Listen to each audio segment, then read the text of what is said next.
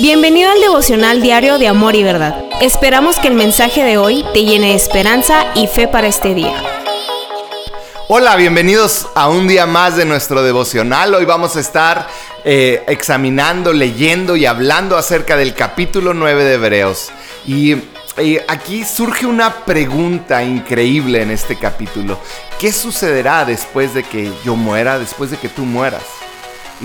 y este capítulo toca este tema de una manera increíble. Así que, ¿por qué no pones en pausa uh, esta, este video unos segundos? Lees el capítulo 9 y regresamos.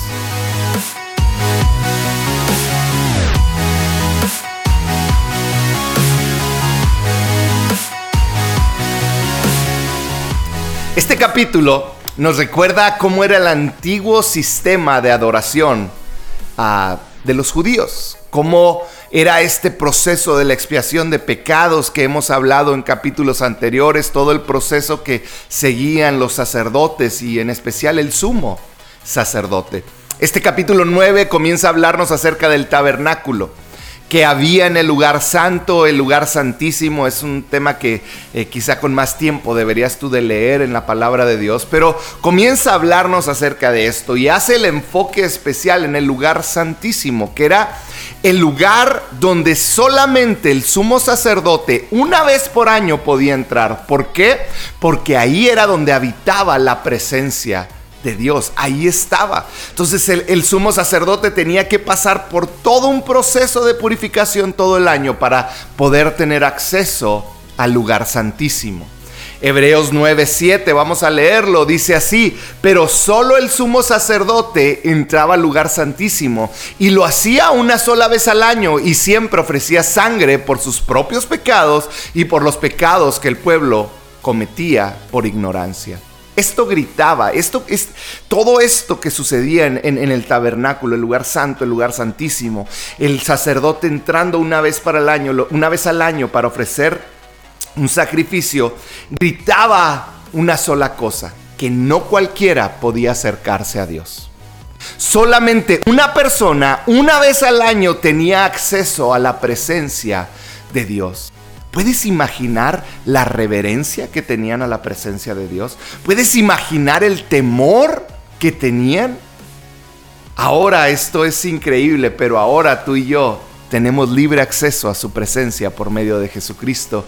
Nuestro perfecto sumo sacerdote cambió todo ese ritual que había para entrar a su presencia su sangre derramada, su muerte, partieron el velo en dos que antes separaba el lugar santo al lugar santísimo, que antes no permitía que entráramos a su presencia.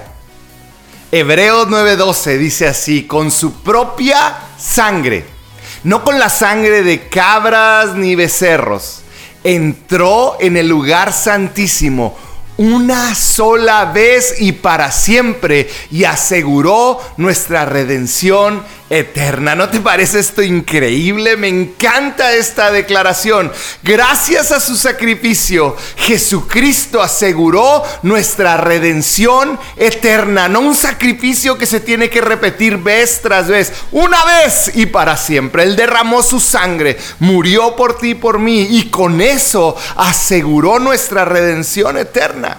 Si tú has puesto tu confianza en Él, si tú has puesto tu confianza en Jesucristo, si tú le amas, si tú anhelas agradarle con tu vida diaria, a pesar de tus errores, a pesar de equivocaciones, a pesar de que seguimos siendo humanos y nos equivocamos, yo hoy te tengo una noticia increíble. Tu redención eterna está asegurada. Qué increíble promesa. Por eso hace unos versículos atrás veíamos que era una promesa superior este pacto estaba basado en promesas que eran muy superiores. Esta es la promesa.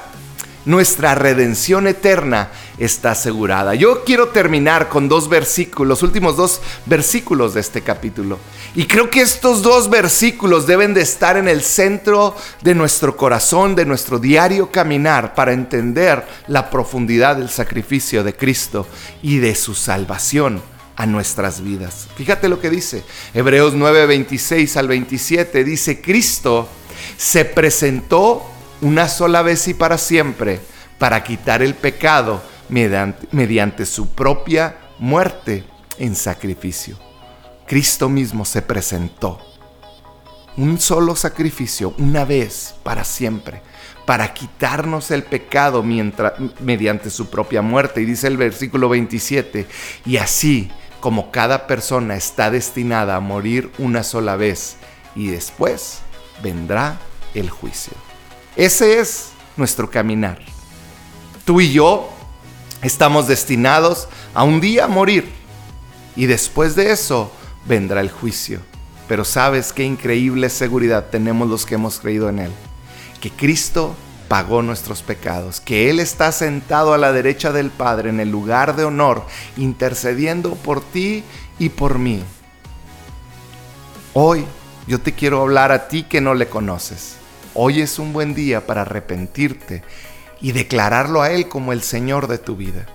Quizá tú que has caminado alejado de Él por mucho tiempo, Hoy te quiero decir, hoy es un día de salvación. Porque si hay algo que te puedo asegurar es que un día la muerte llegará a tu vida, llegará a mi vida. Y lo importante es ese día estar preparados, sabiendo que vamos a enfrentar un juicio y que la única justificación, el único que nos puede justificar es Jesucristo, el haberlo, habernos entregado a Él, haberlo seguido. Así que yo te quiero animar a que el día de hoy hagas una oración arrepintiéndote de tus pecados y declarándolo a Él el Señor de tu vida. Y tú entrarás en esta promesa de que tu redención eterna está comprada. Que Dios te bendiga. Gracias por ser parte de este devocional. Si te gustó el contenido, suscríbete y compártelo.